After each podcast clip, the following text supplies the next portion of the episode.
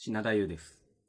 アメリカのドラマとか映画とか見てると、たまにあるシーンなんですけど、パイプ椅子を円形に並べてですね、で、一人一人順番に自分の過去に犯した過ちだとか、トラウマ的な体験を話し合って、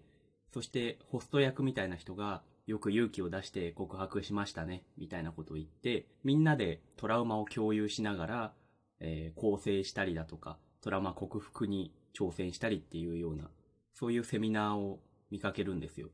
日本だとあまりポピュラーじゃないっぽいですけど。で、ああいうの見るたびに思うのが、どれぐらいのトラウマというか、罪悪感とか、そういうものを抱えていたら、ああいうのに参加する資格があるのかなと思っていて、ちょっと話変わるんですけど、私ってあの、意外と常識があんまなくて、常識がないっていうのもあれなんですよ。可愛げのある常識のなさじゃなくて、普通に人に迷惑をかけるタイプの非常識なことをやることが結構あって、それは本当に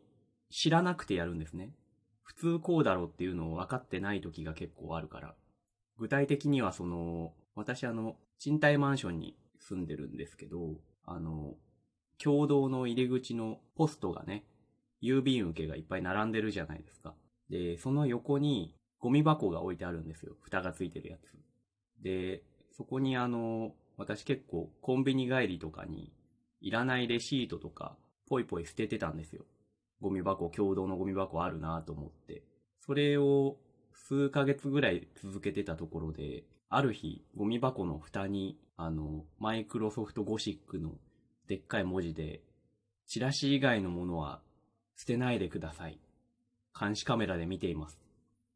って書いてあって、あ、やっちゃったなってかなりショックを受けたっていうか申し訳ないというか、いや、本当申し訳ないんですけど、完全に勘違いしてたわってその時初めて知ったんですよね。これチラシだけを捨てていいゴミ箱のやつのあれだったんだ。あ、まあ、そうよね。だから、郵便受けの横に置いてあるんだもんねっていう。多分、わかる人からしたら当たり前の気づきをその時にしまして。で、まあ、それ以来、チラシ以外のものは捨ててないんですけど、なんかね、ずっと心にしこりが残るんですよね。だって、毎日家出て帰ってきて、で郵便受け確認してチラシ捨てるたびに、蓋にチラシ以外のものは捨てないでくださいっていう文字がね、目に入るんですよ。私がレシートとかポイポイしてなかったら、貼られることのなかったであろう張り紙が毎日目に入ってきて、その度に胸がチクリと痛むというか、すごい謝りたくなるんですけど、ただ、マンションの管理者をわざわざね、よ、呼んできて、それを謝るっていうのもちょっと変な話だし、なんかこう、これどうにかなんないかなというか、そういう話を果たして、パイプ椅子を円形に並べて話し合う会でしてもいいのだろうかっ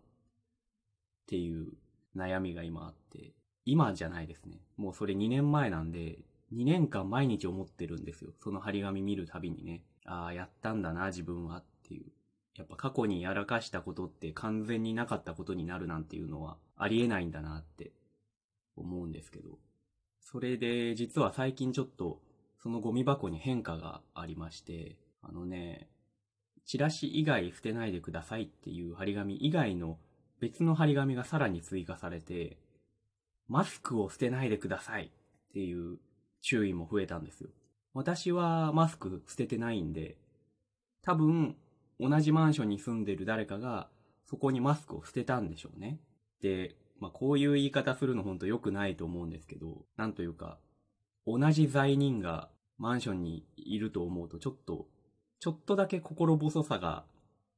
マシになりましたよね。もしかしてこれがその円形にパイプ椅子を並べて罪を語り合ったりするセミナーの効能と同じなのかなっていう、その、なんだろう。顔も名前も知らないけど、同じ過ちをしてしまった人同士の連帯が傷を癒すというか、構成への後押しになるというか、そういうことなのかなってちょっと思いましたね。ただ、マスクを捨てた住人の方は、私にあんまり共感しないでほしいなって思ってる。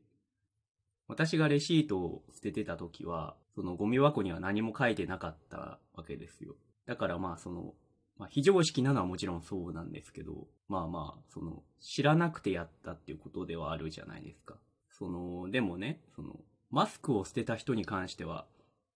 チラシ以外捨てるなってすでに貼ってあったところでマスク捨てたわけだから、もしそのマスク捨て人が、な、俺たち同じ罪人だよなって、肩に手回してきたら、それは払いのけますよ。一緒にすんなって。それでは、えー、占いのコーナーです。